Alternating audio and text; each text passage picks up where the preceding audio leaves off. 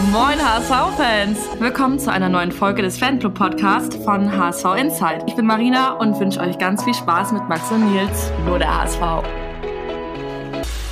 Moin und willkommen zur nächsten Folge HSV Insight Fanclub Podcast. Ich bin Nils, mir gegenüber sitzt Max. Moin Max. Moin Nils und moin an unsere Zuhörer und Zuhörerinnen. Wir haben es endlich geschafft. Die Saisonanalyse soll jetzt hier mit euch besprochen werden, beziehungsweise mit Max und ihr hört zu. Max, wir haben äh, jetzt ja lange dran rumgedoktert. Auf was freust du dich denn jetzt am meisten? Wir haben uns ja jetzt schon ein bisschen besprochen, welche Themen wir so ansprechen wollen. Auf welche Themen freust du dich am meisten? Ich freue mich am meisten auf die Schlüsselspiele und die Knackpunkte, ähm, gerade in der Rückrunde, weil ich schon also kurz, um, um die Zuhörer und Zuhörerinnen da mal mitzunehmen. Nils und ich, wir, wenn wir uns treffen für einen Podcast, dann haben wir so Vorgespräche, die gehen so um die fünf Minuten. Ja, und jetzt haben wir gerade schon sehr viel. Normalerweise. Jetzt sind wir irgendwie knapp bei zwei Stunden. Nee, Oder anderthalb. Irg irgendwie ja. so.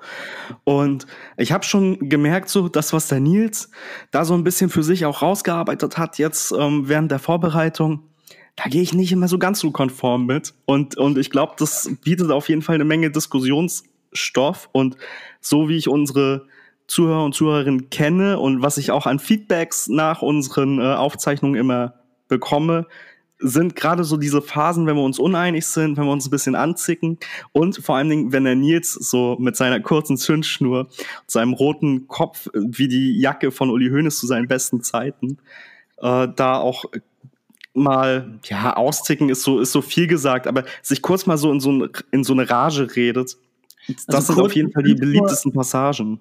Kurze Zündschnur klingt halt auch einfach massiv falsch. Also, äh, es geht da natürlich um die Geduld, ist ja klar. Also, aber es klingt generell klingt es irgendwie falsch, kurze Zündschnur. Naja. Ja, ich glaube, jeder, der dich kennt, weiß, dass du kein hohes Aggressionspotenzial hast. Ähm, aber da immer schon so, wenn es um den HSV geht, natürlich auch schnell, sagen wir, angefasst wirst. So sieht's aus. Ja, wir, wir haben eine kleine Themenliste, äh, eine kleine Themenliste und die würden wir jetzt einfach mal so ein bisschen für euch, mit euch, beziehungsweise miteinander durchgehen. Und wir haben uns entschieden, anzufangen, da wo eine Saison eben nun mal anfängt. Und das ist ganz klar mit der Kaderplanung und äh, den Transfers. Generell ähm, ich weiß gar nicht, wollen wir tatsächlich auf die Sommertransfers da irgendwie nochmal eingehen oder wollen wir uns nur auf den Winter da beziehen? Nö, ich würde tatsächlich sagen, wir, wir relevant sind dann tatsächlich die Transfers in der Winterpause, weil ja. wenn wir uns auch die die Hinrunde anschauen, dann sind das ein, ist das eigentlich im Grunde eine sehr sehr gute Hinrunde, die wir abgeliefert haben. Ähm, wir haben lediglich oder was heißt lediglich, aber wir haben in den ersten 17 Spielen fünf Niederlagen und einen Unentschieden, alle anderen haben wir gewonnen und bei diesen Niederlagen muss man einfach sagen, dass das auch immer besondere Spiele sind. Also gar nicht jetzt irgendwie als Ausreden, aber beispielsweise die Niederlage am zweiten Spieltag zu Hause gegen Hansa Rostock. Ähm, wenige, Spielta äh, wenige Tage vorher, am Donnerstag, glaube ich, war das, ähm, ist Uwe Seeler verstorben. Und da war einfach auch so, so eine Stimmung im Verein, okay, ähm, du hast gemerkt, die Mannschaft, ja, das, das hat die vielleicht so ein bisschen gehemmt im Nachgang. Es wäre ein typisches 0-0 gewesen und dann hat sich Hansa Rostock da einfach einen, einen guten Moment erlaubt. Und ähm, ja, den, den, den Ball trifft der, trifft der Rostocker auch ja nur einmal im Jahr so. Also das muss man nochmal dazu sagen. Aber ja. lass, uns mal, lass uns mal die Spiele tatsächlich gleich äh, auf dem, im Blick auf Hin- und Rückrunde äh, nochmal kurz ansprechen. Ich will nur einmal kurz tatsächlich trotzdem auf die Sommertransfers eingehen. Wir haben geholt, äh, also die feste Verpflichtung von Mario Vuskovic bekannt gegeben, der war ja schon da, aber die Kaufoption gezogen. Laszlo Benesch ist gekommen aus Gladbach. Muheim fest verpflichtet, äh, war ja vorher ausgeliehen, Kaufoption, Kaufoption gezogen.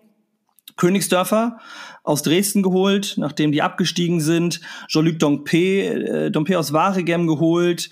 Äh, Mikkel Broncy vom FC Metz geholt. Dann Bill Bier und Matteo Raab aus Ingolstadt und aus Lautern. Elijah Kran, Bent Andresen zum Beri nach oben geholt aus der eigenen Jugend, aus der Regionalliga Nord. Aaron Opoku ist aus Osnabrück zurückgekommen. Und Amici ist von Bolton zurückgekommen. Meißner aus Rostock und Ogechika Heil von den Go Ahead Eagles aus der Eredivisie. Das so viel einmal zu den Zugängen der Sommertransfers. Als nennenswerten Abgang eigentlich ja nur Joscha Wangnoman und dann natürlich Aaron Opoku, der nach der Laie dann direkt wieder gegangen ist quasi. Ali Du nach Frankfurt, wobei das wahrscheinlich, also meiner Meinung nach auch zu verschmerzen war. Und Meißner gleich wieder auch weiterverliehen zu Viktoria Köln. Genau. Und ähm, also eigentlich keine, keine großartigen Stammspieler Kaufmann, bis auf Wagnumann verloren. Die, die Laie von äh, Mikkel Kaufmann war zu Ende. Der wurde nicht äh, vom HSV übernommen und auch Georgi Chakvetatze, da war die Laie ebenfalls zu Ende. Mikkel Kaufmann wird in dieser Podcast-Folge ein Name sein, den ihr noch das ein oder andere Mal hören werdet.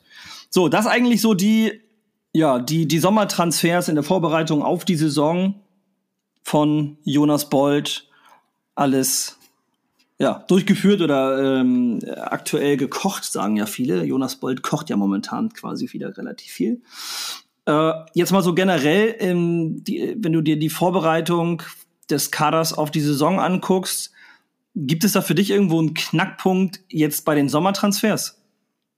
Nee, gar nicht. Also, wie gesagt, bis auf Wagnermann hat man keine Stammspieler gehen lassen. Ähm, Chuck Vitatze war nicht die verstärkte, also nicht die erhoffte Verstärkung so rum. Ähm, hat auch nur wenig gespielt dann zum Ende hin. Kaufmann hätte ich gerne damals behalten, aber konnte natürlich nachvollziehen, okay, wenn man Königsdörfer holt und Kaufmann jetzt auch nicht so viel Spielzeit bekommt, das wurde zu den letzten Spieltagen hin ein bisschen mehr. Ähm, hat sich dann ja auch mit einem schönen Tor in Rostock verabschiedet, praktisch bei uns. Und ja, alles in allem war die Kaderplanung gut, nachvollziehbar. Und hinterher lässt sich natürlich einiges immer schimpfen, aber das sind meistens auch dieselben Leute, die Laszlo Benisch nach äh, zwei Spieltagen irgendwie das Fußballspielen abgesprochen haben. Und äh, da muss man sagen, das war ein richtig guter Transfer. Der Junge hatte wie viele Transfers zum HSV ein bisschen Zeit gebraucht, ein bisschen Eingewöhnungszeit gebraucht einfach und äh, hat dann ja am dritten Spieltag, glaube ich, mit dem, mit dem Tor auch in Bielefeld dann angefangen, so langsam richtig zu zünden.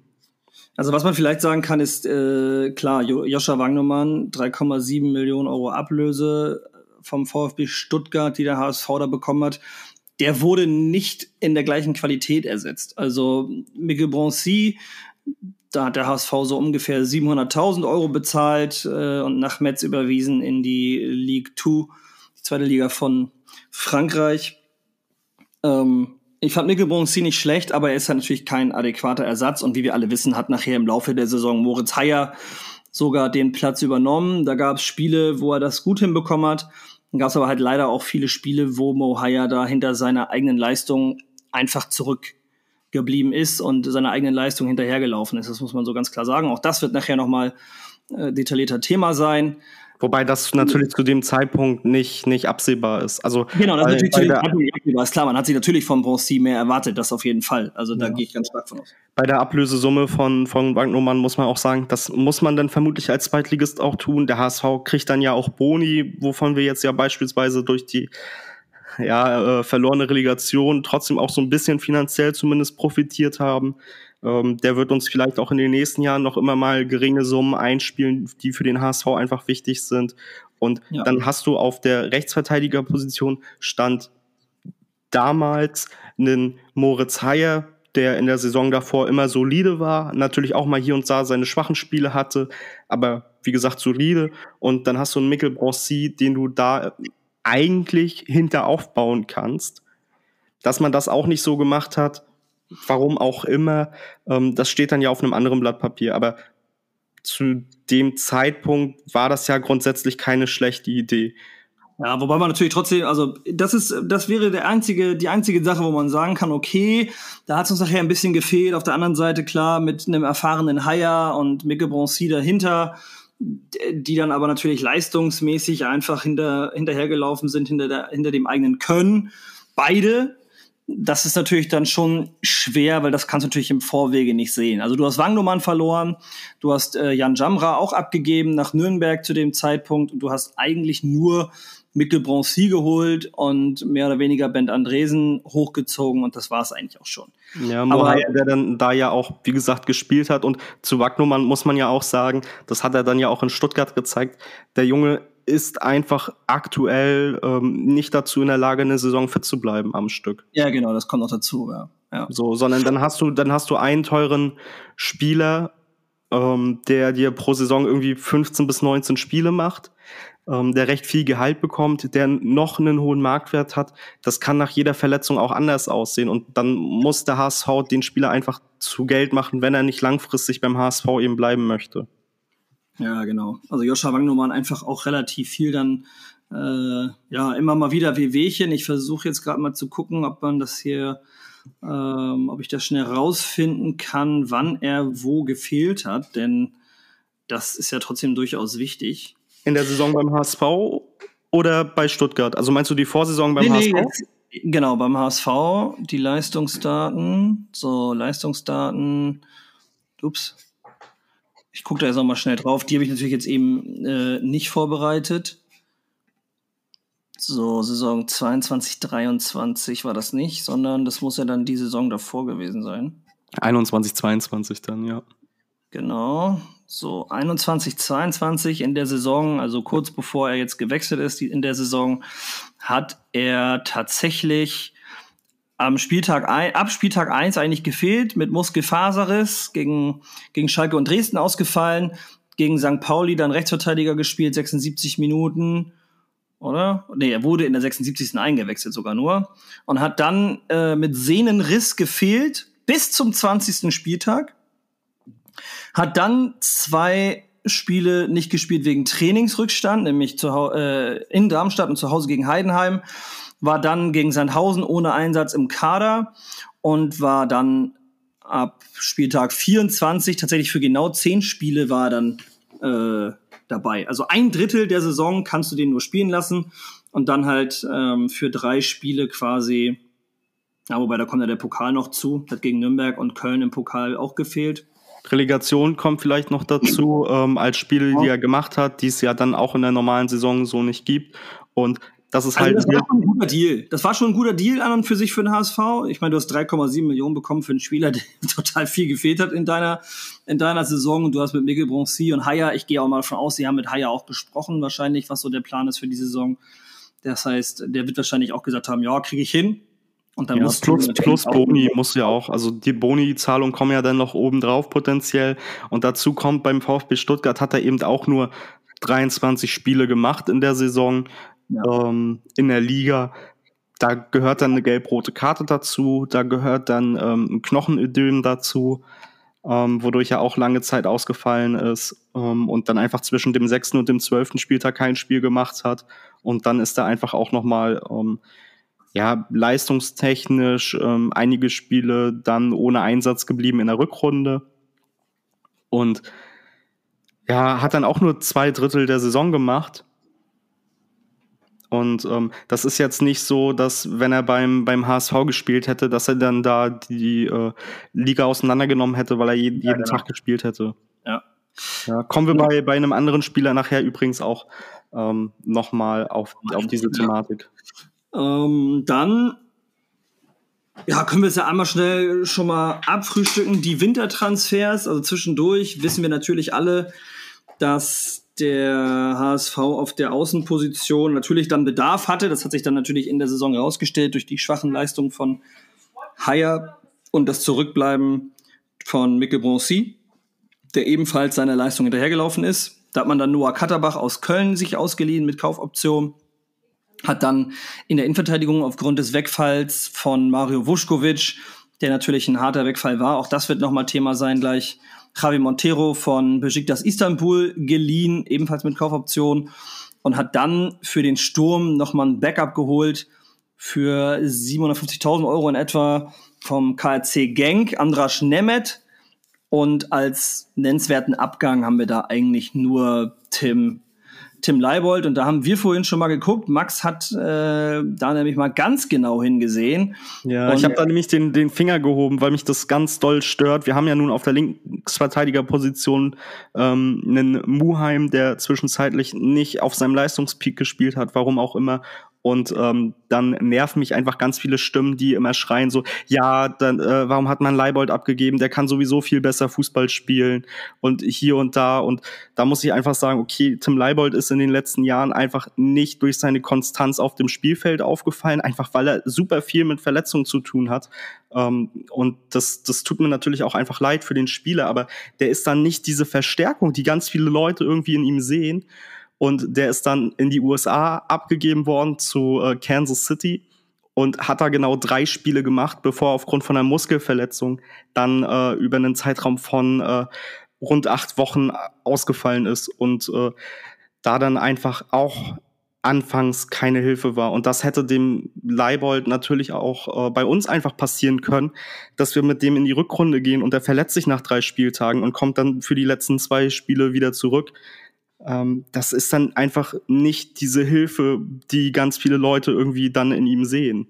Man muss einfach auch sagen, natürlich äh, hat, also jeder von uns hat zu gewissen Spielern äh, mehr Sympathie und zu anderen vielleicht ein bisschen weniger. Das ist völlig normal als, äh, als Fußballfan.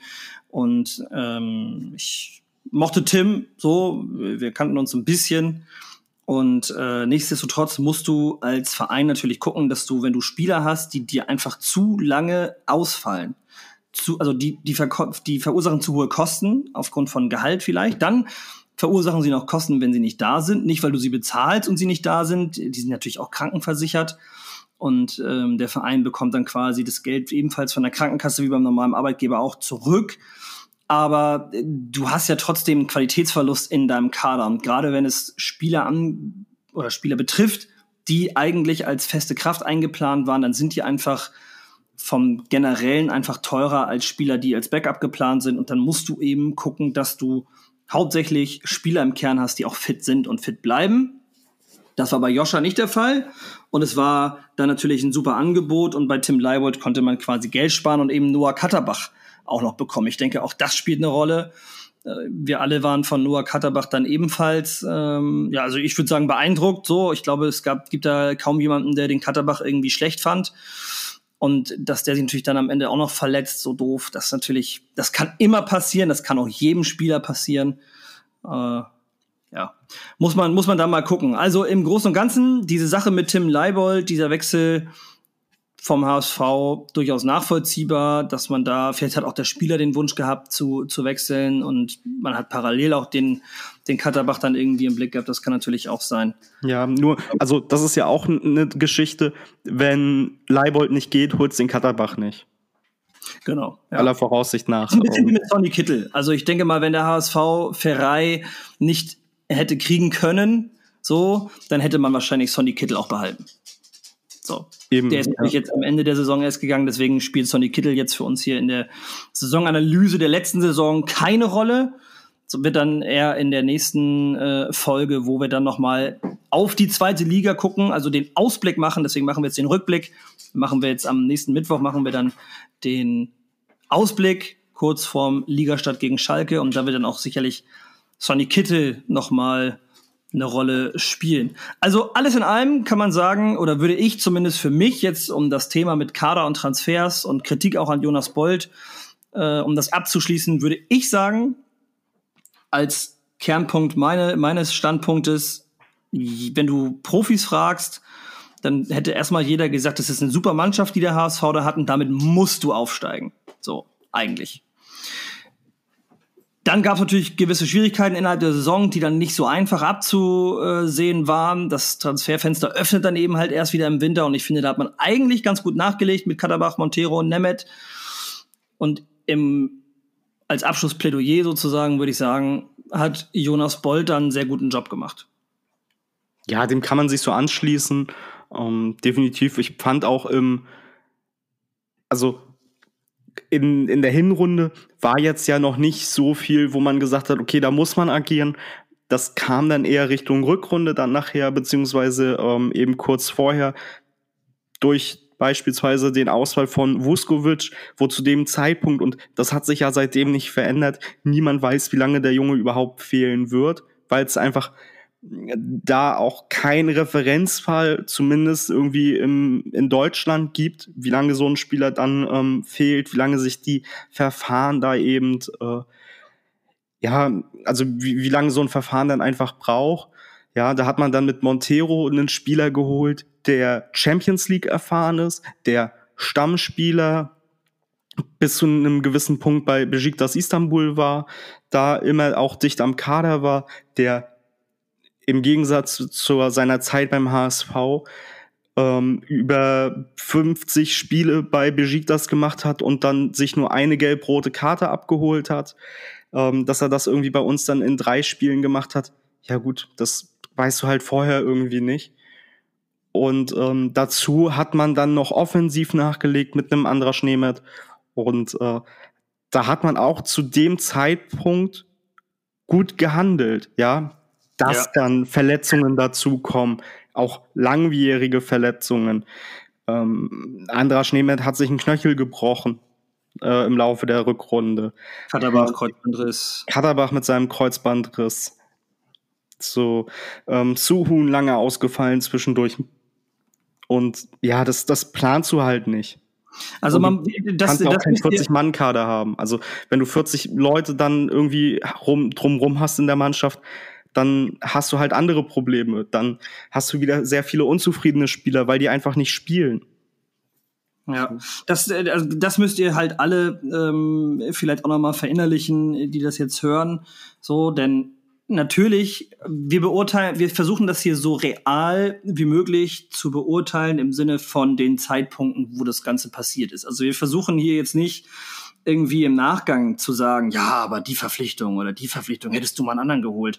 Also Wintertransferfenster sind sowieso schwierig, weil natürlich die meisten Verträge auch im Sommer auslaufen etc. Und äh, die Wechselwilligkeit im Sommer einfach höher ist. Wobei wir auch sagen müssen, und wir, wir, wir gucken an generell jetzt so, was zu dem Zeitpunkt, was war da irgendwie möglich, was war irgendwie was fanden wir dann irgendwie gut oder nicht gut. Und da lässt sich ganz klar sagen, dass zu diesen Zeitpunkten mit dem damaligen Wissen im äh, Sommer vor der Saison oder im Winter in der Saison, dass da eigentlich sehr viel richtig gemacht wurde schon. Ja, und abschließend zu dem Thema einfach auch noch der Punkt, wo ich das Gefühl habe, das vergessen auch viele Leute in der HSV-Fanbubble. Wir sind halt, stand damals, ein Zweitligist im fünften Jahr zweite Liga. Du bekommst nicht mehr den Spieler, der ähm, in der ersten Bundesliga beispielsweise Rotationsspieler ist. Deswegen hat mich der Transfer von dem Jonas äh, Katterbach sehr gewundert, weil der eigentlich Stammverteidiger, Stammaußenverteidiger in der deutschen U21 Nationalelf ist. Und ich das doch als sehr überraschend empfinde, dass, dass der auch sich wirklich in meinen Augen fast schon ein bisschen aggressiv positioniert hat für den HSV. Gefühlt zwei Wochen da und äh, überall erzählt, wie, wie wohl er sich in Hamburg fühlt, wie, wie, wie gut er irgendwie aufgenommen wurde und so weiter. Und ich dann einfach mir auch denke, boah, ein Spieler mit der Qualität, die er dann ja auch zwischenzeitlich bei uns gezeigt hat, der hätte eigentlich genauso gut in Augsburg, in Mainz, bei Schalke in der ersten Liga oder so unterkommen können und vermutlich auch noch deutlich mehr verdienen können. Ja. Also, so viel dann zum ersten Punkt, nämlich so zur ja, Saisonvorbereitung, der Kritik am Bold etc. Und äh, dann kommen wir direkt zum, zum nächsten Thema, würde ich sagen. Und das ist dann Tim Walter. Tim Walter viel in der Kritik gestanden diese Saison, vor allem für sein mutmaßlich starres System. Und äh, in dem Fall würde ich jetzt einfach dir mal den Vortritt lassen. Ich habe eben mit Jonas Bold angefangen. Erzähl du mal was zu Tim Walter und der Kritik über diese Saison an ihm und seinem System. Ja, also ich würde das sonst gleich mit, mit verschiedenen Spielen eben abfrühstücken. Aber gerade was, was in der Hinrunde eben und äh, in, der, in der Hinrunde sage ich schon, in der Rückrunde auffällig war, ist, dass da natürlich beim HSV auch gerade bei Tim Walter eine zunehmende Dünnhäutigkeit für mich erkennbar war. Man hat einfach ähm, dann gerade mit dem Karlsruhe-Spiel, was, was sowohl für den Nils auch als für mich ähm, mit eigentlich das Spiel ähm, ist, das zu einem Knacks geführt hat in der Saison. Dann einfach ähm, so ein paar Sachen, die sich dann eingeschlichen haben. Eine Woche vorher hat Jonas Bold äh, sich tierisch drüber aufgeregt, dass Robert Glatzel bei einem 3-0-Sieg gegen Nürnberg ein Tor aberkannt worden ist aufgrund des äh, Videoschiedsrichters und sich hinterher hingestellt und meinte so nach dem Motto, äh, ob die dann da, äh, also er müsse sich schon zusammenreißen, ähm, dass er irgendwie fachlich bleibt oder sachlich bleibt und äh, ob die da irgendwelche verschwommenen Bilder aus Kreischer abbekommen haben, ähm, dass sie das Tor irgendwie aberkennen.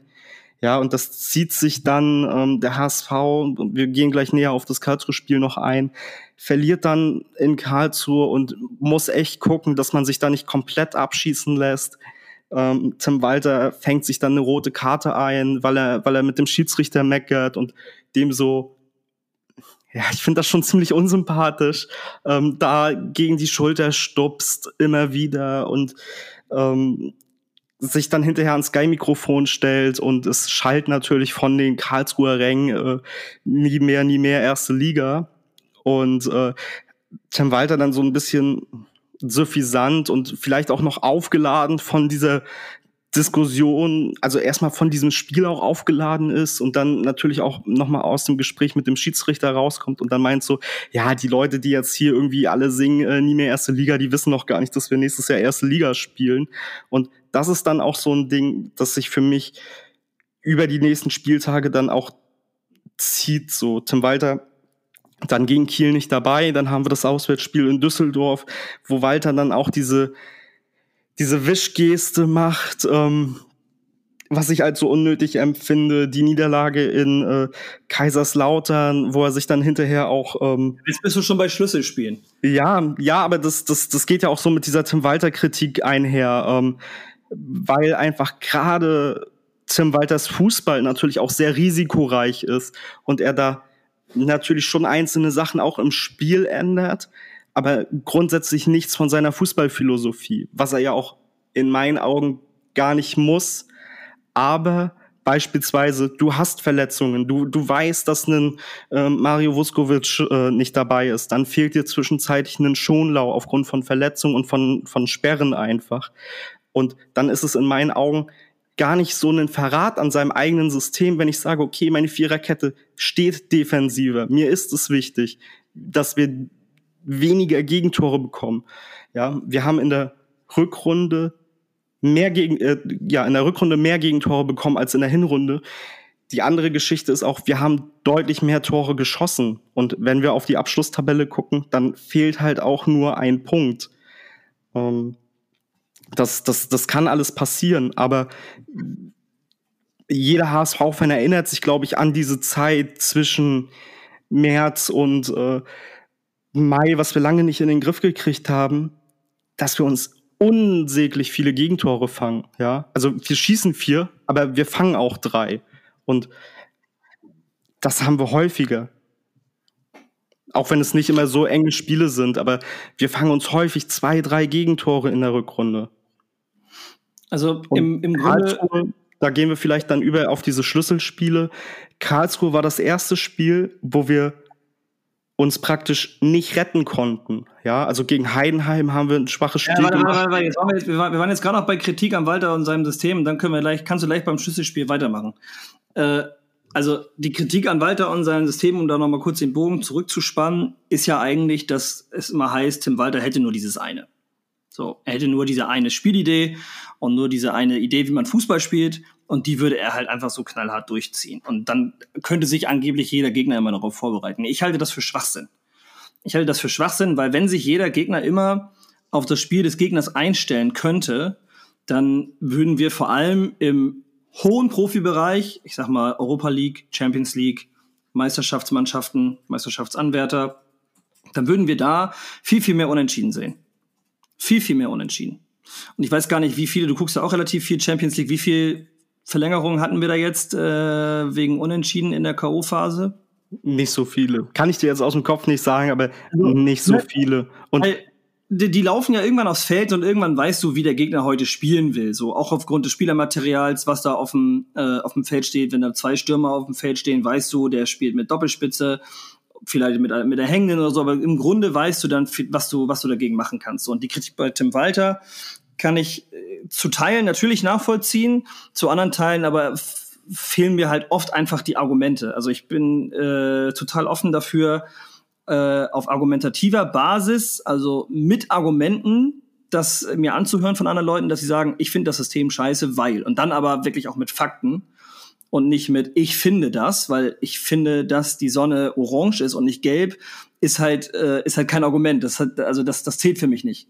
Und wenn man sagt, Tim Walter hat nur dieses eine System und ist immer so stur und so steif und so starr, das mag zu Teilen alles stimmen, aber ein Jonas David trifft gegen St. Pauli nicht zum Ausgleich, wenn er halt starr sich an das System hält und äh, könnt ihr mir sagen, was ihr wollt. Wenn der Innenverteidiger wie Jonas David in dieser Situation rausrückt, dann hat irgendein anderer den Job da einzurücken. Und wenn er das nicht sieht und nicht einrückt, oder es sagt ihm auch keiner, dass er einrücken soll, weil jemand anders rausgerückt ist, dann ist es eine Schwäche im System, aber nicht die Schuld von Tim Walter, weil der Spieler das nicht erkennt. Das ist was ganz Einfaches, das lernt man ganz, ganz früh, wenn man anfängt, Fußball zu spielen.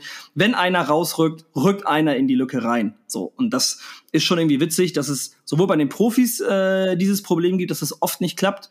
Das funktioniert auch bei uns in der Kreisklasse oft nicht oder bei den, äh, bei den B-Junioren.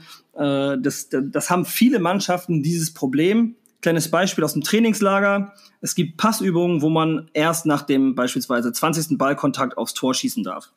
So, und das heißt, dass die gegnerische Hälfte des Teams natürlich 20 Kontakte äh, Zeit hat, den Ball zu erobern. Und wenn bei diesen Pässen soll eigentlich gezählt werden. Also jeder Spieler, wenn ich jetzt Max den Ball zuspiele, dann zähle ich eins, Max spielt ihn mir zurück, äh, sagt zwei.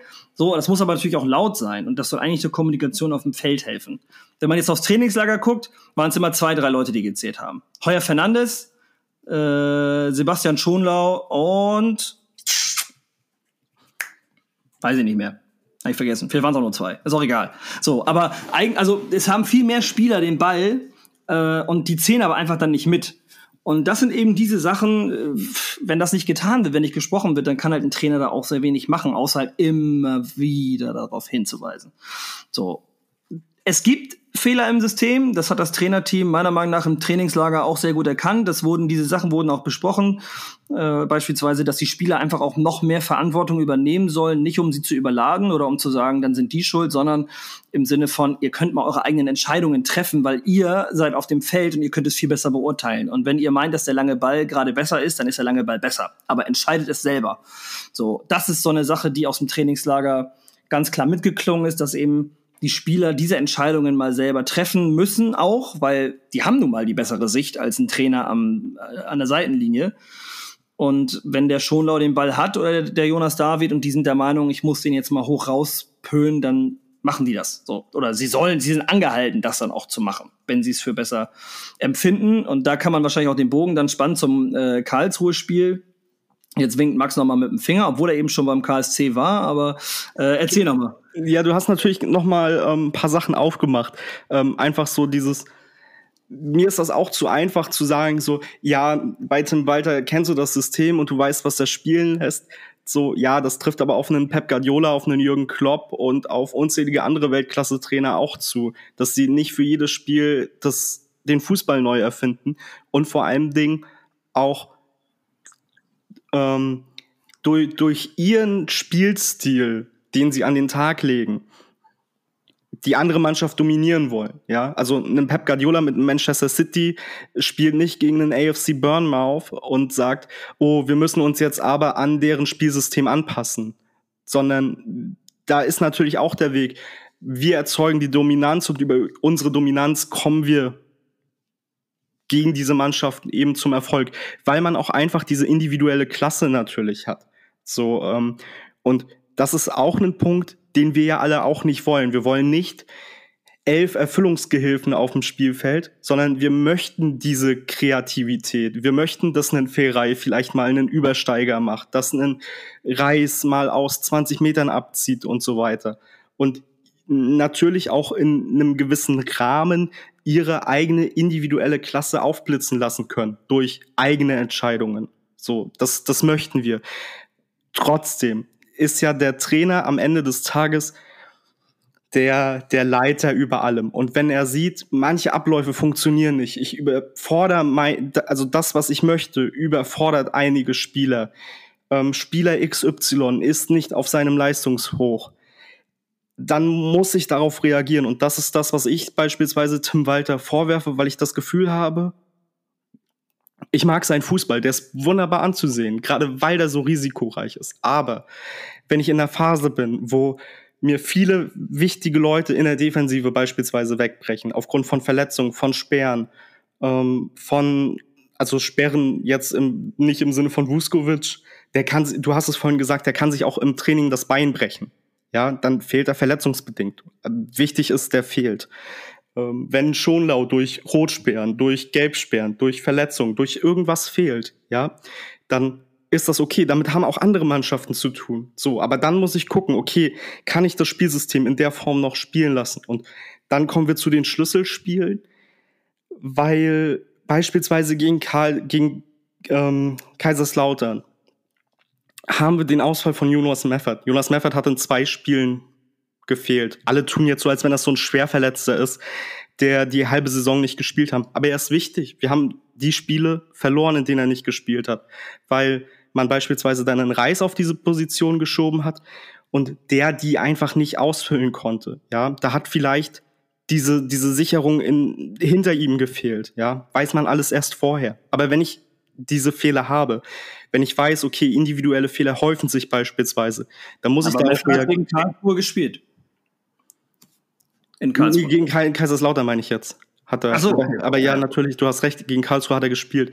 Aber wenn ich sehe, dass sich einfach individuelle Fehler häufen, dass mehrere Spieler in verschiedenen Spielen falsche Entscheidungen treffen, dann muss ich mich da auch hinterfragen und dann muss ich vielleicht mit meiner Viererkette dichter an meinem eigenen Strafraum als an der Mittellinie sein. Einfach defensiver spielen und diese Gegentorflut, die wir zwischenzeitlich hatten, einfach abwehren. Und dann brauche ich auch keine vier Tore pro Spiel schießen, sondern dann reichen in vielen Fällen auch zwei. Ja, ich, also ich, ich kann das nachvollziehen. Ich finde es auch äh, berechtigt. Auf der anderen Seite äh, denk, ist es ja so, natürlich so, dass die ja als ein Team fungieren. Also äh, das erstmal natürlich das Trainerteam, das bespricht gemeinsam mit den Torhütertrainern auch, also wirklich alle Trainer, äh, die der HSV im Trainerteam hat, die eben sich über die Aufstellung Gedanken machen. So, natürlich hat am Ende Tim Walter den Hut auf, so, und äh, wenn jemand gefeuert wird, irgendwie ein Cheftrainer, dann ist das immer eher in den Medien, als wenn es ein Co-Trainer trifft oder ein Torwarttrainer. Das ist nun mal so gewachsen. Nichtsdestotrotz entscheiden die sowas ja gemeinsam. So, und dann denke ich mir so, na ja, die Spieler werden ja, also die Spieler werden auch einbezogen. Ne? Also natürlich finden da Gespräche statt und äh, man stimmt sich, also das Trainerteam stimmt sich auch ab mit den Spielern nach dem Motto, können wir das, äh, kriegen wir das hin? So. Also es ist nicht so, dass irgendwie einfach erstmal ein Mo auf die Position da gesetzt wird und dann heißt ja viel Spaß damit, sondern äh, da wird ja auch gesprochen. Und ich denke schon, dass man von Profis erwarten darf als Trainerteam, dass sie gewisse Sachen ganz einfach umsetzen. So. Und das schließt nur mal ein, dass ich unter Druck den Ball entweder, also weiß ich, ich kann den Ball sauber wegspielen zu einem, zu einem Gegenspieler oder eben nicht und dann muss ich den Ball eben ins Ausschlagen oder was auch immer. So. Und alle Spieler sind ja beim Training dabei. Das heißt, jeder kennt genau oder weiß eigentlich genau, was das Trainerteam von einem will. So. Ich finde aber, dass vor allem diese ganze Sache eine ganz große Sache aufdeckt und die ist, das, das ist eben die, dass es sich nicht lohnt, einen Trainer und ein Trainerteam rauszuschmeißen, weil du den Aufstieg jetzt verpasst hast. So, trotz einer guten, also, obwohl wir eine gute Saison hatten, ja, also wenn die Saison richtig Katastrophe gewesen wäre, wäre es was anderes. Denn man sieht einfach, dass die Spieler noch lernen müssen, einfach weil sie in zu vielen, wie gegen Karlsruhe, in zu vielen einfachen Situationen eine falsche Entscheidung treffen. Wo sie eine einfache Entscheidung treffen könnten, die eben diese Tore verhindert. So, wo es gar nicht darum geht, dass das System oder das hohe Stehen Sicherlich war das auch mal an dem einen oder anderen Treffer schuld, aber es sind leider die geringsten, muss man ja sagen. Also der Großteil waren einfach individuelle Fehler. Und ja, aber die natürlich begünstigt werden, wenn ich ein hochriskantes Spielsystem spiele und ich stehe mit meinen mit ja, meiner Absicherung stehe ich sehr weit oben und dann braucht es halt keine 5, 6 Situationen, um diese zu überspielen, sondern dann reichen zwei, drei. Und wir haben das in, in vielen Spielen gesehen, ähm, indem wir beispielsweise nicht mal verloren haben, sondern dann trotzdem durch individuelle Qualität noch häufig Spiele umreißen, also umreißen konnten. Schlussendlich fehlt uns ja auch, also es fehlen uns ja auch am Saisonende zum Aufstieg keine 20 Punkte, sondern eine. So, potenziell zwei, dann wären wir einen Punkt vor den anderen beiden Mannschaften. Aber viele Sachen konnten wir durch individuelle Qualität wegmachen, weil unser Kader auch 10 Millionen Euro mehr wert ist als der vom Zweitplatzierten in dieser, in diesem Ranking der Marktwerte. Aber äh, so, deswegen, wir haben uns viel zu viel Gegentore ähm, ja, auf jeden, auf jeden Fall. Aber gefangen. Und die werden, also individuelle Fehler werden einfach in diesem Spielsystem von Tim Walter provoziert, weil da einfach die, Ab also die Absicherung sehr, sehr hoch ist. Und trotzdem ist es der geringste Anteil der Gegentreffer, der dadurch gefallen ist. So, weil der, der, der, der, der auslösende Fehler einfach in, ich würde sagen, so 85 Prozent locker ein individueller Fehler ist, weil der Spieler die falsche Entscheidung trifft. Also, wenn man schaut euch noch mal das Spiel gegen Karlsruhe an, wir können das ja eigentlich in den Show Notes verlinken, ne? Oder? Das können, das können wir machen. Wir verlinken euch das mal von Sport 1, das haben wir uns nämlich vorhin auch noch mal angeguckt, äh, bevor wir jetzt hier angefangen haben, weil wir das für eins der drei, vier Schlüsselspiele halten. Und es ist halt schon individuelle Klasse gewesen. Oder also äh, es waren einfach individuelle Fehler. Und ich finde einfach, dass dieses, dass das alles insgesamt, so jetzt so die letzten sieben Minuten, die wir jetzt besprochen haben, dass das einfach dafür spricht, dass eine, ein ständiges Trainer rausschmeißen nichts bringt, weil du immer wieder den Spielern versuchst, was Neues einzu, äh, einzuverleiben, wie sie Fußball spielen sollen. Also können, tun sie das ja alle, sonst wären sie keine Profis geworden. Aber wie sie Fußball spielen sollen, ist halt dann immer was anderes. Und ich glaube schon, dass es einfach schwer ist innerhalb der Saison, wenn dann auf einmal so eine Säule wie Mario Vuskovic komplett auf einmal wegbricht, ähm, dass es dir dann ganz, ganz schwer fällt, dieses System irgendwie umzustellen weil du vielleicht auch gar nicht das Spielermaterial für ein anderes System hast. Dann hast du noch das Team, das sagt, nee, wir kriegen das hin, wir kriegen das aufgefangen. So, auch das ist was, das wird sich so ein Trainerteam vielleicht drei, vier Spieltage angucken. Wenn es dann nicht klappt, wird man es irgendwie umändern. Wir hatten auch gute Spieltage dazwischen. Ähm, dann halt ein Jonas David, der wirklich von der Leistung gewackelt hat und einfach nicht der 100% gleiche Ersatz für Vuskovic war und auch gar nicht sein kann. Das darf man auch meiner Meinung nach gar nicht verlangen.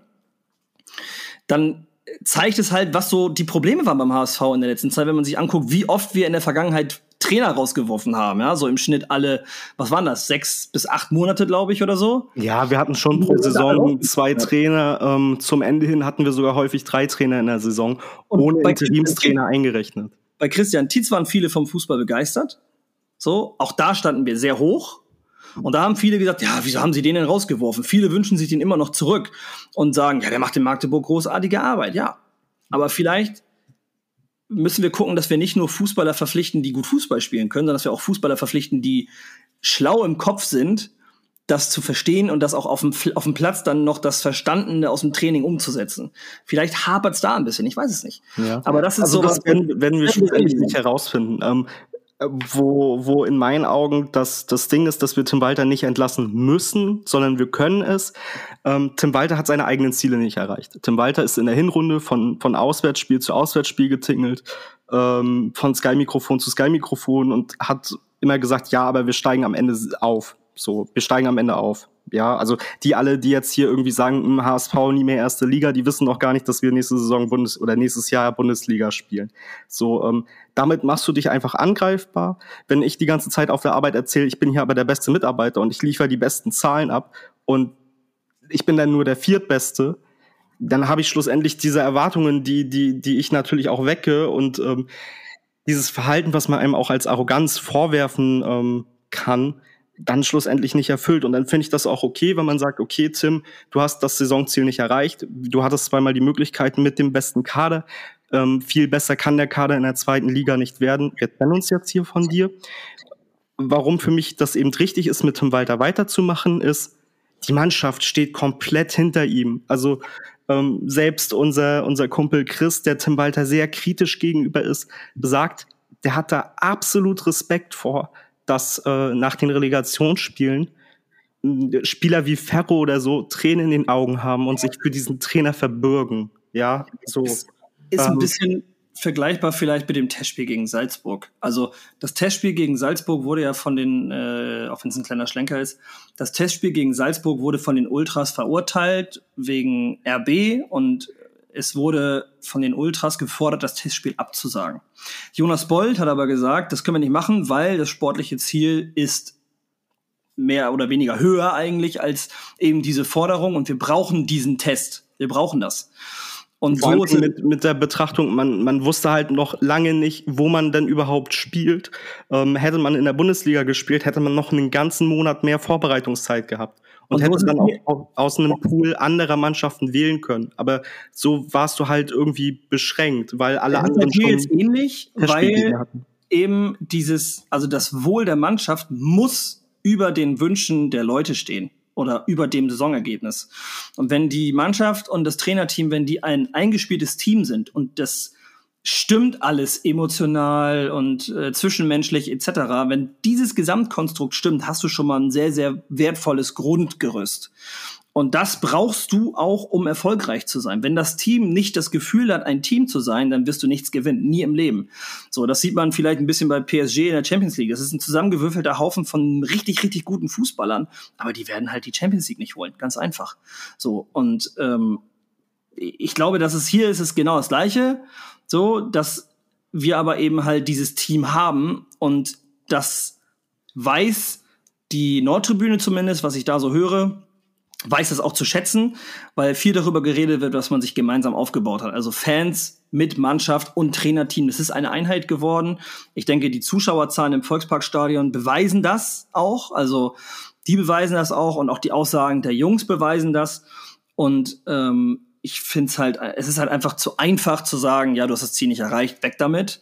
Wenn das Team dann nämlich hinterher pisst ist, weil auf einmal jetzt irgendwer Neues kommt. Weil ihr müsst euch ja auch vorstellen, jedes Mal, wenn ein neuer Trainer kommt, ist für jeden Spieler erstmal, scheiße, wo stehe ich jetzt eigentlich beim neuen Trainer?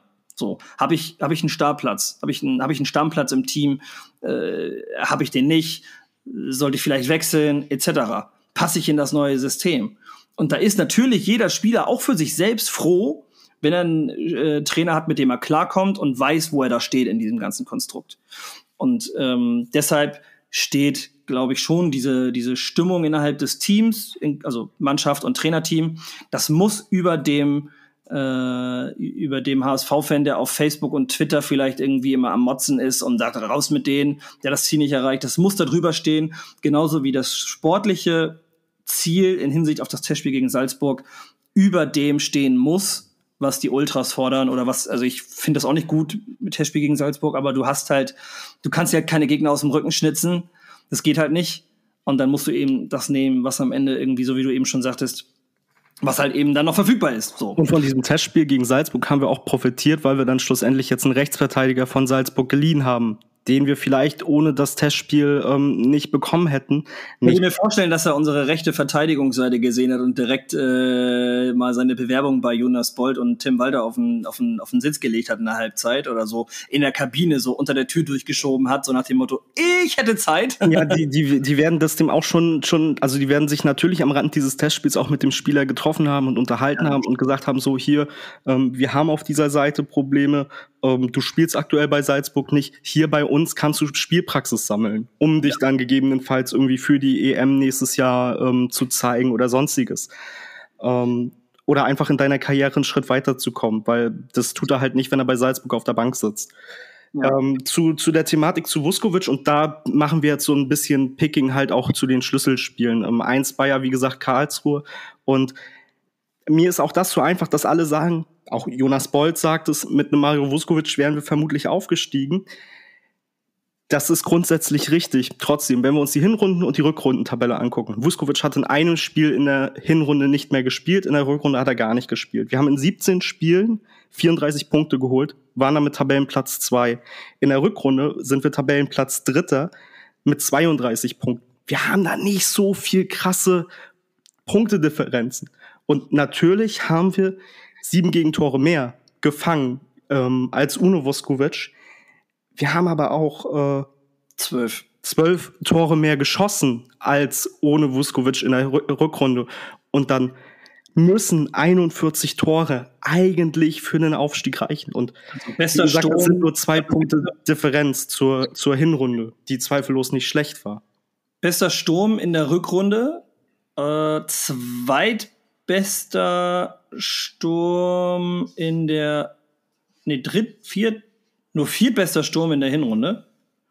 Aber in der Hinrunde halt den, die zweitbeste Defensive. Und das war halt anders im, äh, in, der, in der Rückrunde. Da hatten wir eins, zwei, drei, vier, die viertbeste Defensive nur. Nicht mal, fünf, sechs. Also da waren viele Mannschaften, die es besser gemacht haben als wir. ja, aber im, im Großen und Ganzen sieht man ja, dass die, also wenn man jetzt anguckt, elf Siege, ein Unentschieden, fünf Niederlagen in der Hinrunde und neun Siege Rückrunde, fünf Unentschieden und drei Niederlagen, dass wir sogar eigentlich weniger Spiele verloren haben, aber wir haben halt viele Unentschieden hingelegt. Und äh, das ist natürlich dann schon, schon böse, weil du musst aus diesen fünf Unentschieden musst du einfach nur einen Sieg mehr holen. Und wenn du diesen einen Sieg mehr holst, dann ja, geht's direkt hoch. Nichtsdestotrotz muss man natürlich bedenken, dass 66 Punkte vor der Saison, wenn da jemand gesagt hätte, hey, der HSV holt dieses Jahr 66 Punkte und du hättest jetzt die 18 Zweitligisten gefragt, dann hätten wahrscheinlich bis auf St. Pauli hätte wahrscheinlich jeder gesagt, damit steigst du sicherlich auf. Also unabhängig jetzt vom Verein, wenn man jetzt sagt, 66 Punkte holt dein Verein von mir aus, dann hätten wahrscheinlich sogar alle gesagt, ja, dann steigst du auf. Weil 66 Punkte im Normalfall immer für einen Aufstieg reichen. St. Pauli hat ziemlich überperformt in der Rückrunde. Die haben in der Hinrunde 17 Punkte nur geholt, drei Siege, acht Unentschieden und sechs Niederlagen. In der Rückrunde 13 Siege, zwei Unentschieden, zwei Niederlagen. Äh, einfach nur 14 Gegentore kassiert. Das ist natürlich schon ein Brett. Und Heidenheim, gut, die haben jetzt dann einen Punkt mehr geholt in der Rückrunde. Das ist jetzt nicht so dramatisch. Es ist einfach am Ende so, dass wir in zu vielen Spielen zu individuelle Fehler gemacht haben. Wie gesagt, wir verlinken euch nochmal das Karlsruhe-Spiel, da ist das sehr gut zu sehen. Und ähm, das soll jetzt nicht irgendwie diese Spieler für den Saisonausgang irgendwie verantwortlich machen. Aber Mikkel Kaufmann, ihr erinnert euch, anfangs der Folge haben wir das ja gesagt, der, der war gewechselt nach Karlsruhe und der hat uns in diesem Spiel schon ziemlich auseinandergenommen. Äh, Haier einfach leider nicht auf der Höhe in diesem Spiel. Muheim sah auch teilweise dann einfach echt nicht gut aus. Äh, Laszlo Benesch, der bei dem Gegentreffer in der Mitte den Gegenspieler laufen lässt. Montero am Ende mit Gelb-Rot. Also, das sind so diese Sachen, die halt individueller Natur sind. Wir haben das so ein bisschen aufgeschrieben beim 1-0. Jonas David, der da überrannt wurde. Ähm, der wäre sonst Mario Vuskovic gewesen. Der hätte in diesem körperlichen Zweikampf kurz zuvor wahrscheinlich den Ball gewonnen. Weiß man jetzt nicht, ja. Also Weil der sich auch verletzen hätte können. Also der hätte ja, sich ja, auch klar, im Training das Wadenbein brechen können und dann hätte er auch nicht gespielt. Nichtsdestotrotz war das einfach ein schwacher, ein schwaches Zweikampfverhalten. Leider, wie gesagt, es soll jetzt nicht für die Saison irgendwie entscheidend sein, aber für dieses Spiel ist es das. Haya und Muheim beim 2-0, die sich gegenseitig behindern, gegen Mikkel Kaufmann. Benesch, der in der Mitte in den 16er läuft, den Gegenspieler sieht, ihn aber laufen lässt. Also der steht direkt vor ihm, den Gegenspieler, wenn er den nicht gesehen hat, muss er zum Augenarzt. Der lässt ihn laufen. Dann äh, ein fataler Fehler von Jonas David, wo Kaufmann den eigentlich nur noch einschieben muss zum 3-0, aber nicht trifft. Dann Haier, der im Mittelfeld den Zweikampf gegen Kaufmann verliert, wo Karlsruhe wieder nicht das Tor macht zum 3-0. Das 3-0 fällt dann erst, als Muheim schwachen Rückba äh, Rückpass auf, Heuer, äh, auf Heuer spielt und David in der Mitte den Schützen laufen lässt. Dann stand es 3-0, oder es war zumindest das dritte Tor. Ich weiß nicht genau, wann die HSV-Tore gefallen sind, damit vorhin nicht unbedingt geguckt. David wurde zur Halbzeit auch runtergenommen dann von Tim Walter für Montero und der hat nachher noch gelb-rot kassiert. Am Ende dann das 4-2 für den KSC ein Spiel, wo sicher, das wäre sicherlich vermeidbar gewesen.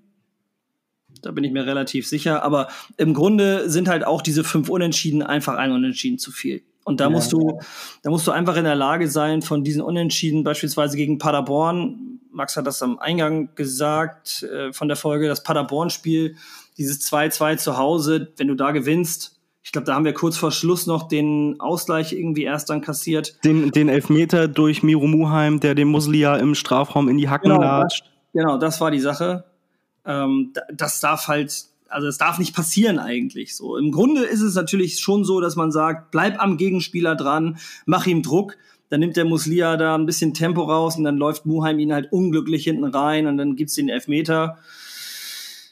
Magdeburg, das Spiel darfst du natürlich eigentlich auch nicht verlieren, ist auch klar. Beide Spiele gegen Magdeburg, Hin- und Rückspiel, 3-2 jeweils verloren. Äh, Düsseldorf oder das Kielspiel zu Hause.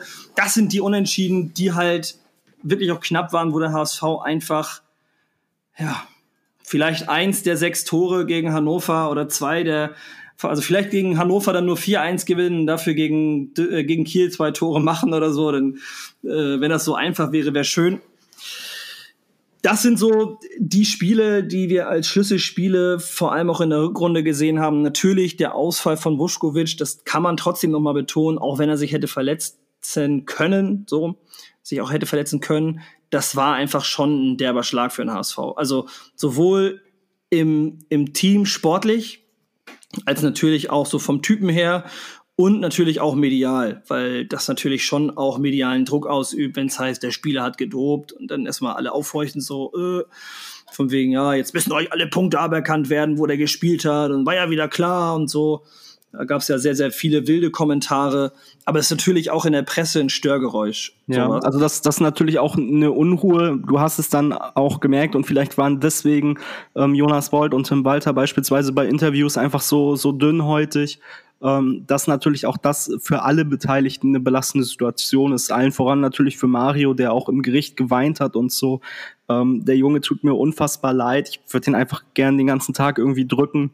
Und ähm, ja, nichtsdestotrotz, auch andere Mannschaften haben mit Ausfällen zu tun. Auch andere Mannschaften verlieren in ihre besten Spieler. Und äh, wenn du halt aufsteigen willst, vor allen Dingen mit dem Kader auch, dann musst du da irgendwie Lösungen finden. Und wenn, ah. wenn diese Spieler, wenn dir das Spielermaterial ausgeht, dann musst du dementsprechend vielleicht auch von deinem Hochrisiko-Fußball abweichen, zugunsten des, zugunsten eben der Mannschaft. Ja, aber du richtest deinen Kader ja auf dein System oder deine Grundidee auch aus. Also gewisse Variablen im System gibt es. Ja? Das äh, muss man noch mal ganz klar sagen. Denn äh, nur weil beim Kicker irgendwie 4-4-2 steht und die gleichen elf Jungs wie die Woche davor irgendwie auf dem Platz stehen, heißt es nicht, dass dieses System so krass so durchgezogen wird. Ähm, achtet mal so ein bisschen während der Spiele darauf, wie sich die Spieler bewegen, wie die Ketten aussehen im Spiel, wenn man den Ball selbst hat als Team wie die Spieler stehen, wenn das gegnerische Team den Ball hat und so. Achtet da mal ein bisschen drauf. Und nicht nur auf den Ball. Also guckt beim Fernsehen gucken oder auch im Stadion mal nicht nur auf den Ball, sondern guckt auch mal, wie und wo stehen andere Spieler, was für Ketten sind erkennbar. Dann werdet ihr das erkennen, dass dieses Spiel von Tim Walter gar nicht so eingefahren ist, wie ihr alle glaubt. Ähm, die Abwehrkette trotzdem. Aber Vuskovic, äh, der ist halt, also du musst ja, du musst ja gucken, wie derbe überperformt ein Spieler von seiner Leistung im Vergleich zu dem Rest des Kaders. Und da ist Mario Vuskovic auf seiner Position einfach schon wirklich exzellent und eigentlich für den HSV. Ich sag mal so, wenn er die Saison gespielt hätte und wir wären aufgestiegen, dann wäre er wahrscheinlich diese Saison weg gewesen. Also äh, bin ich mir relativ sicher. So, genauso wie Reis und Glatzel. Oder die wären vielleicht geblieben wegen des Aufstiegs. Aber generell, äh, Vuskovic, wenn der so weitermacht, wie er vor seiner Sperre gespielt hat, dann kann der dem HSV richtig Geld bringen irgendwann. Ne? Und ähm, es gibt wenig, wirklich sehr, sehr wenig andere Mannschaften, die einen solch hochkarätigen Spieler im Kader haben, der so, der so überperformt eigentlich im Vergleich zum Rest. Also klar, haben wir auch andere gute Fußballer, aber ihr wisst schon, was ich meine. Der Vuskovic ist jung, der ist kräftig, der ist schnell, der ist ein super Innenverteidiger und da hätte sich jede Mannschaft sehr, sehr schwer mitgetan, wenn so ein Spieler ausfällt. So. Dann äh, ja, so ein bisschen mit so ein bisschen mit Blick auf die Zeit. Ich glaube, Buschkowitsch, Schlüsselspiele, Hinrunde, Rückrunde, Walter und Bolt haben wir eigentlich abgehakt, oder? Das haben wir soweit soweit durch. Also wir können uns jetzt natürlich noch mal noch mal im Kreis drehen, indem ich einfach sage so ähm, ja, du sagst es ja. Du, du passt dein Spielsystem anhand dem Spielermaterial an. Und wenn du den besten defensiven Mittelfeld, also den besten. Vor der, nee, nee, vor der Saison. Du passt dein Spielermaterial an dein System an. Also, wenn ich sage, ich will viel über die Außen spielen, brauche ich schnelle Flügelspieler wie Jatta und Dompe, die man ja auch geholt hat. Ja, und habe ich in der Mitte halt jemanden wie Glatzel, der den, den Ball dann noch reinmacht. Also, deswegen ist es ja im Nachhinein so schwierig, das zu verändern. Ja, aber nichtsdestotrotz ist es ja so, dass wenn, wenn sich Verletzungen, Sperren häufen und so, und wir hatten sehr viel im Defensivbereich damit zu tun. Ähm, und ich muss jede Woche an meiner Defensive basteln, weil einer nach dem anderen irgendwie wie, wie die äh, Heinzelmännchen umfällt. Dann, dann muss ich da irgendwas tun und dann passt mir einfach dieses, dieses Risikosystem von Walter nicht. Letzter Punkt äh, von meiner Seite aus dazu. Ich weiß nicht, ob du es gerade angesprochen hast, aber gegen den ersten FC Kaiserslautern. Reis wird da kritisiert, ähm, weil er da hingeht. Das, das Problem in dem Falle ist gar nicht Reis, weil der hat ja Schluss, also die, die, diese Entscheidung, die er für sich trifft, die finde ich grundsätzlich richtig. Okay, ich lasse den Ball nicht ins Ausgehen, sondern ich gehe dahin. So, dass er dann den Ball da verliert, es ist blöd. Hinterher sagt man, okay, lass den Ball ins Ausgehen. Das Problem an der Situation ist, normalerweise ist ein Meffo hinter ihm. Jetzt hat man Reis aber da nach hinten gezogen als letzte Absicherung vor der Abwehr, die aber auch viel zu offensiv stand. Und dann ist er halt der letzte Spieler in dem Fall. Und Jean Zimmer ist dann durch und legt den Ball entspannt zu, zu Boyd ab, der das natürlich auch großartig, ähm, ich glaube, mit der Hacke macht. Wirklich wunderschönes Tor. Aber ja. so, das sind dann wieder Fehler, die ich dem Trainer dann einfach anlasse, indem ich sage, boah, dann spiel doch in solchen Situationen, in solchen Spielen, wo du weißt, dein Taktgeber, dein Absicherer in, im Mittelfeld ist da weg, spiele ich defensiver. Ja, aber das kann es halt nicht sein, dass du sagst, ja, was willst du denen sagen? Spiel defensiver, ja, Super. Also wenn die Spieler nicht in der Lage sind, das selbst zu erkennen, dass der Reis da draußen jetzt den blöden Pass bekommt und äh, den noch hält, dann muss doch irgendwer sich schon mal auf den Weg machen in dem Moment. So, und das ist halt nicht passiert. Und wenn du ja, aber dann bist du zu weit vorn. Also, wenn, wenn die Anweisung vom Trainer ist, wir stehen mit der, mit der Viererkette sehr hoch und die wird es sein, weil sonst würden wir nicht in jedem Spiel so hoch stehen, dann ist, bist du einfach 10, 15 Meter hinten dran in, in solchen Situationen als wenn du jetzt als Abwehrkette vorm eigenen Strafraum stehst und der Spieler noch 15 Meter laufen muss, bis er bei dir ist. So, das, das ist ein Unterschied. Ich mache mir das jetzt nebenbei nochmal schnell auf, weil ich will mir die Situation jetzt tatsächlich doch nochmal schnell angucken. Aber äh, bevor, bevor ich zu der Situation dann was sage, so, gucke ich jetzt noch einmal schnell hier auf die Ergebnisse. Weil wenn du dir auf die, die Ergebnisse nochmal anguckst nach der Buschkowitsch-Sperre, äh, 4-2 gegen Sandhausen, 4-2 gegen Braunschweig, 2-0 in Rostock. So, dann gibt es eigentlich keinen Grund, an äh, der Defensive jetzt irgendwie total großartig was zu verändern. So, also oder am Spielstil, weil wenn du damit erstmal erfolgreich bist, so, dann bist du damit erfolgreich. Du lagst dann natürlich in Heidenheim, hast so ein richtig schlechtes Spiel erstmal hingelegt, hast am Ende noch 3-3 gewonnen. Du musst äh, natürlich 3, auch gucken, 3, 3 also, die, die, also, die, die Ergebnisse sind das eine, aber du musst dann natürlich auch gucken, wie die Ergebnisse zustande gekommen sind und gegen welche Mannschaften. Ja, ja natürlich. Also, aber wie schnell willst du im laufenden Spielbetrieb da ein neues System äh, reinschieben? Natürlich kann man sagen, okay, die Viererkette, die steht. Kein, kein neues ja. System. Die Viererkette einfach 20 Meter nach hinten. Ja, aber das hat ja nicht nur Auswirkungen auf die Viererkette, das hat ja auch äh, Auswirkungen auf die Sechser, auf die Flügel, auf Robert Latzer. Es zieht sich ja durchs, durchs, durchs gesamte Team. Ich glaube einfach, und ich denke da, also du hast durchaus recht, dass man da vielleicht defensiv mehr hätte machen müssen. Aber äh, im, im Grunde ist es geht es nicht von jetzt auf gleich, in dem Punkt wirst du mir wahrscheinlich zustimmen, geht es nicht von jetzt auf gleich, da ein ganz anderes System jetzt einzu, einzuspielen. Klar kannst du sagen, wir stehen tiefer, okay. Ja, ja ich, ich, ich, will ja kein neues System etablieren. Ich, ich nicht, aber viele andere wollen das. Ja. So, weil ich, halt diese tiefere stehen einfach nicht genug. So und da frage ich mich halt immer, alles klar, was erwartet ihr? Es ist nicht wie bei FIFA, dass du jetzt eine andere vorge, vorgewählte Taktik auswählst und äh, die aufs Feld schickst und dann machen die das so. Also das, so so läuft halt nicht, auch wenn sie natürlich Fußballprofis sind.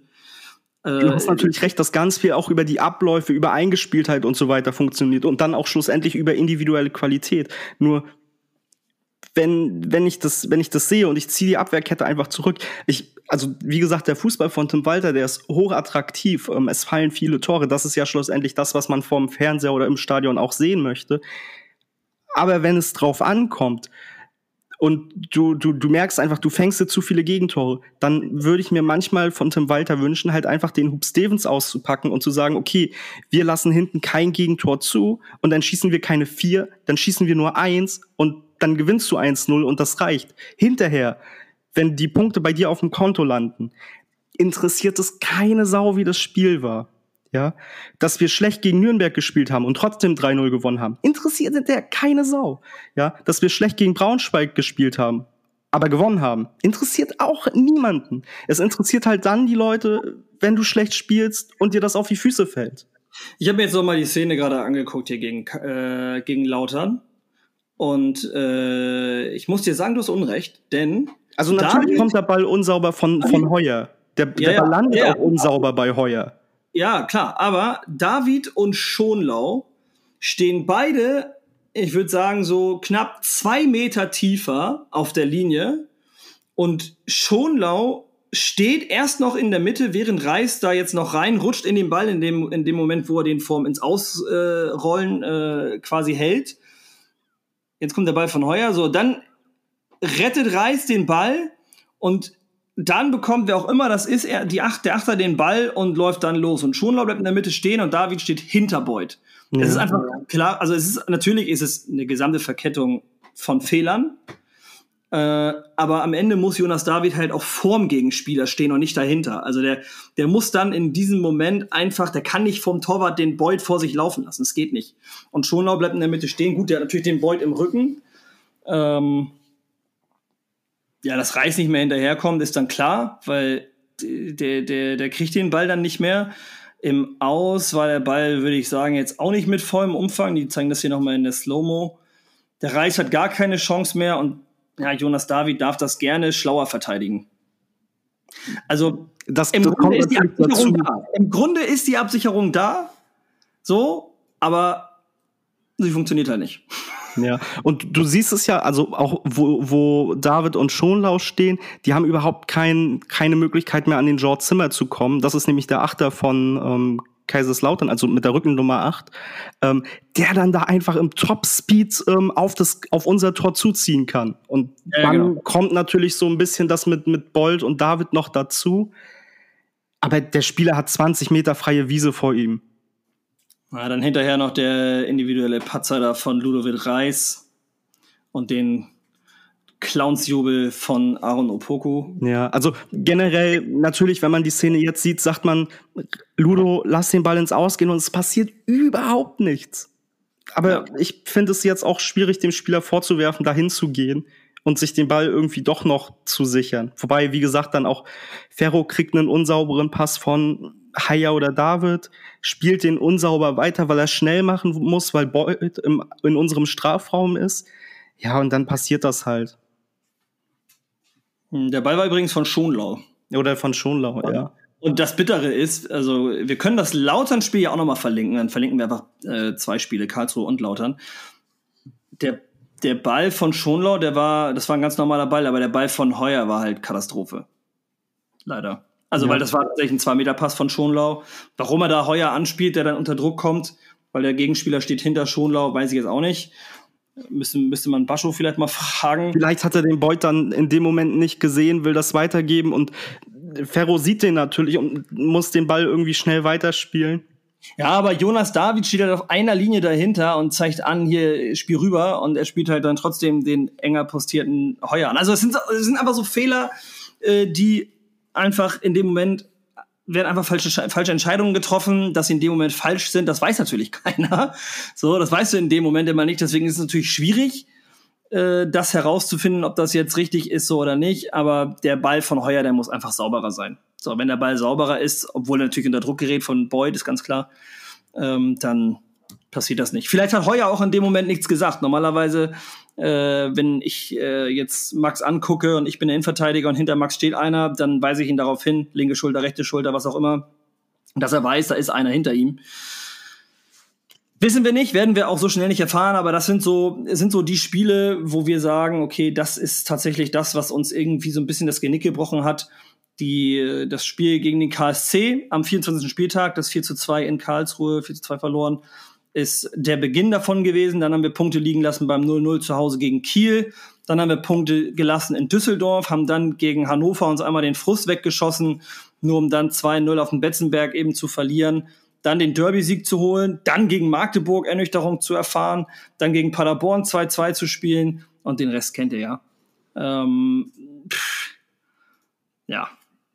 Also im Großen und Ganzen haben wir, glaube ich, soweit eigentlich alles abgefrühstückt. Nebenbei nur noch, sei nur noch mal gesagt, ähm, dass es natürlich diese Saison noch mehr Nebengeräusche gab als nur die Doping-Thematik mit Mario Vuskovic. Es gab noch die ähm, ganze Geschichte um Thomas Wüstefeld, Thomas Fair Wüstefeld wohl eher.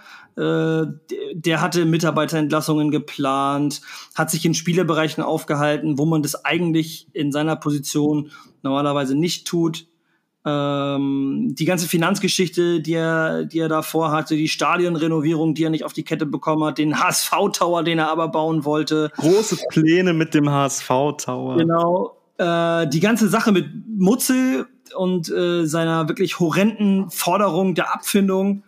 Marcel Jansen, der sich da gar nicht mit Ruhm bekleckert hat, hat es sich bei sehr, sehr vielen HSV-Fans äh, in der Zeit verscherzt, weil er nicht reagiert hat und nicht gehandelt hat. Dann äh, gab es nachher äh, das Durcheinander mit einem mutmaßlichen 120 Millionen Euro kühne Angebot. Wie wir jetzt alle wissen, sind es jetzt nur 30 geworden mit der Wandelschuldverschreibung. Also es war schon, es waren schon ein paar Sachen wieder da, wo man sagen muss, boah. Also das mit Wüstefeld ist so das Größte, würde ich sagen. Da hätte Jansen einfach viel, viel schneller reagieren können. Die Sache mit Mutzel, ja, gut, kannst du nichts dafür als HSV, wenn er dich am Ende dann vors Gericht zieht und so eine hohe, Ab so eine hohe Abfindungsforderung hat, die meiner Meinung nach immer noch völlig unrealistisch ist. Ja, aber du, du, du, du, du kalkulierst ja so ein bisschen für dich und ja, also auch diese ganze Thematik, ich finde auch Jonas Bold hat sich da nicht so, nicht so gut ähm, gezeigt, als es dann vor Gericht kam und dann so, ja, nach dem Motto, warum ist denn das Verhältnis mit ihnen und äh, Mutzel so und so und dass Jonas Bolt dann unter anderem aufgeführt hat, dass er irgendwie in irgendwelchen E-Mails von Mutzel nicht im CC genannt worden ist.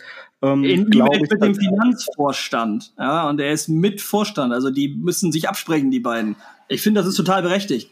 Ja, aber trotz, also schlussendlich war das ja einfach der große Clash zwischen Jonas Bolt und Thomas Wüstefeld oder Dr. Thomas Wüstefeld und Mutzel war dann da einfach dazwischen und es war ja weniger eine, eine Bold-Mutzel-Thematik, sondern es war ja Bold-Wüstefeld-Thematik, in die Mutzel dann als mehr Mann auf Seiten Wüstenfeld, Wüstefeld so ein bisschen auch den Bruch dann einfach mit Jonas Bold hatte. Aber die Punkte, die er da angeführt hat, dürften eigentlich nicht zu so einem Bruch führen, dass du mal nicht im CC genannt worden bist. Wenn man das, wenn man das nochmal Revue passieren lässt, dass anscheinend ja Thomas Wüstefeld geplant hat, über den Aufsichtsrat äh, mit Marcel Jansen dann irgendwie Jonas Bolt ja dann zu entlassen sozusagen und äh, Mutzel eine höhere Position versprochen wurde, der hat vielleicht dann auch Geld gewittert, keine Ahnung, äh, dann ist das natürlich eine Sache, wo ich, wenn ich Jonas Bolt wäre, auch keinen Bock hätte, dass intern eben solche Schachspiele gespielt werden. Da wäre ich auch angepisst. Und ich wiederum muss sagen, ich finde es gut, dass er sich darüber echauffiert hat und dann gehandelt hat, weil es kann nicht sein, dass es wieder losgeht, dass intern irgendwelche Schachspiele gegen andere HSV-Interne geführt werden. Und das ist was, das hatten wir früher und ich bin sehr, sehr froh, dass das nicht mehr so ist. Und deswegen hatten ich, und ich glaube du auch und viele andere auch bei Thomas Wüstefeld von Beginn an gleich ein komisches Gefühl, weil das ein komischer Typ war, auch mit diesen komischen Corona-Sachen, äh, die er da für irgendwelche Leute produziert hat. Was waren das? Masken, Maschinen, ich weiß es nicht mehr, wo angeblich irgendwelche Rechnungen nicht bezahlt wurden oder Rechnungen vom, vom Kunden zwar bezahlt wurden, aber Maschinen nicht geliefert und so. Also es war schon, es war schon ziemlich wild. Ich bin auch froh, dass das vorbei ist. und äh, unterm Strich kann man eigentlich sagen, dass ähm, mit 66 Punkten wir eine sehr gute Saison gespielt haben wenn man sich andere Zweitligasaisons anguckt und den Punkteschnitt der Aufsteiger. Ähm, und ja, Punkt. Ja, wobei, wobei man natürlich auch anführen muss, dass man mit dem teuersten Kader der Liga es nicht geschafft hat, aufzusteigen. Das spricht natürlich alles andere als äh, für eine gute Saison. Aber ich, ich gebe dir natürlich recht. Ich, ich, komplett anders. Ich, ich also, gebe dir natürlich recht, dass das vom, vom Punkteschnitt wirklich gut war. Ja, also wir haben es ja auch schon in etlichen Podcast-Folgen vorher besprochen. Mit 66 Punkten steigst du zehn Jahre lang ähm, immer auf. Aber ich, ich weigere mich, die fünfte Zweitligasaison ohne Aufstieg als äh, gut zu, zu titulieren. Ja, ich sehe es anders. Ich finde, es war eine sehr gute Saison. Es äh, ist sehr viel zusammengewachsen auch. Aber wir können auch auseinanderliegen, ist ja gar kein. Also es kommt drauf an. Also die, die Arbeit von Tim Walter empfinde ich wirklich als gut. Dieser Zusammenhalt in der Mannschaft, dass da wirklich was zusammengewachsen ist und so, ähm, was sich ja dann auch, auch schlussendlich dadurch, ja, was sich schlussendlich ja auch dadurch zeigt, dass eben ein, ein Reis und ein Glatzel trotz Aufstiegsklausel bleiben. Die werden nicht bleiben, weil, weil sie beim HSV so viel Geld verdienen. Oder weil es in Hamburg das beste Wetter gibt. ja, also sondern das, das liegt auch einfach damit zusammen, dass, dass die sich wohlfühlen, dass die ihre Einsatzzeiten bekommen, ja, und dass das in der Mannschaft so stimmt. Und das ist ein großer Verdienst von Tim Walter und auch von Jonas Bold, der jahrelang beim HSV aufgeräumt hat. Nichtsdestotrotz, sportlich, am Ende des Tages eine unbefriedigende Saison. Klar, man hat das Ziel wieder nicht erreicht. Ja, man hat sich das Ziel gesteckt und man hat auch das Ziel klar kommuniziert. Und ich bin da, gehe davon aus, dass es auch dieses Jahr wieder relativ klar formuliert werden wird, das Ziel, weil es muss auch das Ziel sein und bleiben. Aber man kann nun mal nicht alle Ziele im Leben erreichen. Das funktioniert nicht. Und ich finde, trotz des Verpassens des Ziel, ja, aufgrund des Verpassens ist es durchaus auch irgendwie unbefriedigend. Das sehe ich auch so. Aber wenn man jetzt das Verpassen des Ziels ein bisschen außen vor lässt und sich den Rest anguckt, äh, ist das alles sehr, also finde ich, war das eine sehr gute Saison, weil wirklich viel zusammengewachsen ist, weil wir im Grunde auch eine, also einen sehr guten Fußball spielen, weil wir im fünften Zweitliga-Jahr wieder oben mitgespielt haben. Ja, schaut euch Bielefeld an. Die sind jetzt sang- und klanglos von der ersten in die zweiten, von der zweiten in die dritte abgestiegen. Es ist also nicht so einfach, Jahr für Jahr da oben mitzuspielen. Auch das gehört zur Wahrheit dazu. Andere Teams wollen eben auch aufsteigen und wollen auch Spiele gewinnen, ist auch klar. Und das macht es natürlich nicht einfach. Und äh, deswegen ist ja auch dieses System der Relegation eigentlich so unfair, weil die Zweitligisten halt dann mit ihren Mitteln viel aus der Saison rausholen und äh, na klar, der HSV einen höheren Wert, aber man tut halt auch viel dafür. Man hat halt eine Strahlkraft. Ja? Man hat viele neue Sponsoren auch dieses Jahr jetzt noch rangeholt. Mit Mercedes einen neuen Partner, Edvergy, Sparda Bank und so. Also man versucht schon auch überall äh, geeignete Mittel aufzutreiben. Auch das ist sehr gute Arbeit. Und dann hast du dir das Geld eben auch verdient. Genauso wie das ausverkaufte Stadion. Und äh, ja, im Großen und Ganzen freuen wir uns einfach, ich glaube, das fasst alles am besten zusammen, freuen wir uns einfach auf die neue Saison, freuen uns, dass es nächste, äh, nächste Woche endlich Freitag wieder losgeht. Eröffnungsspiel HSV gegen Schalke im Volksparkstadion. Wir werden da sein. Ihr hoffentlich auch, sofern ihr eine Karte bekommen habt.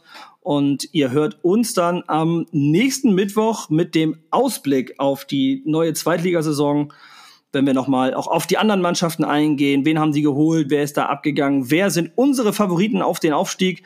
Spielt unserer Meinung nach der HSV da wieder eine Rolle? Geht es in die Relegation? Geht es um direkten Aufstieg? Holt der HSV die Meisterschaft? Wir werden es euch nächste Woche Mittwoch hier an gleichem, an, am gleichen Ort und an gleicher Stelle verraten. Also bis nächste Woche Mittwoch und nur der HSV.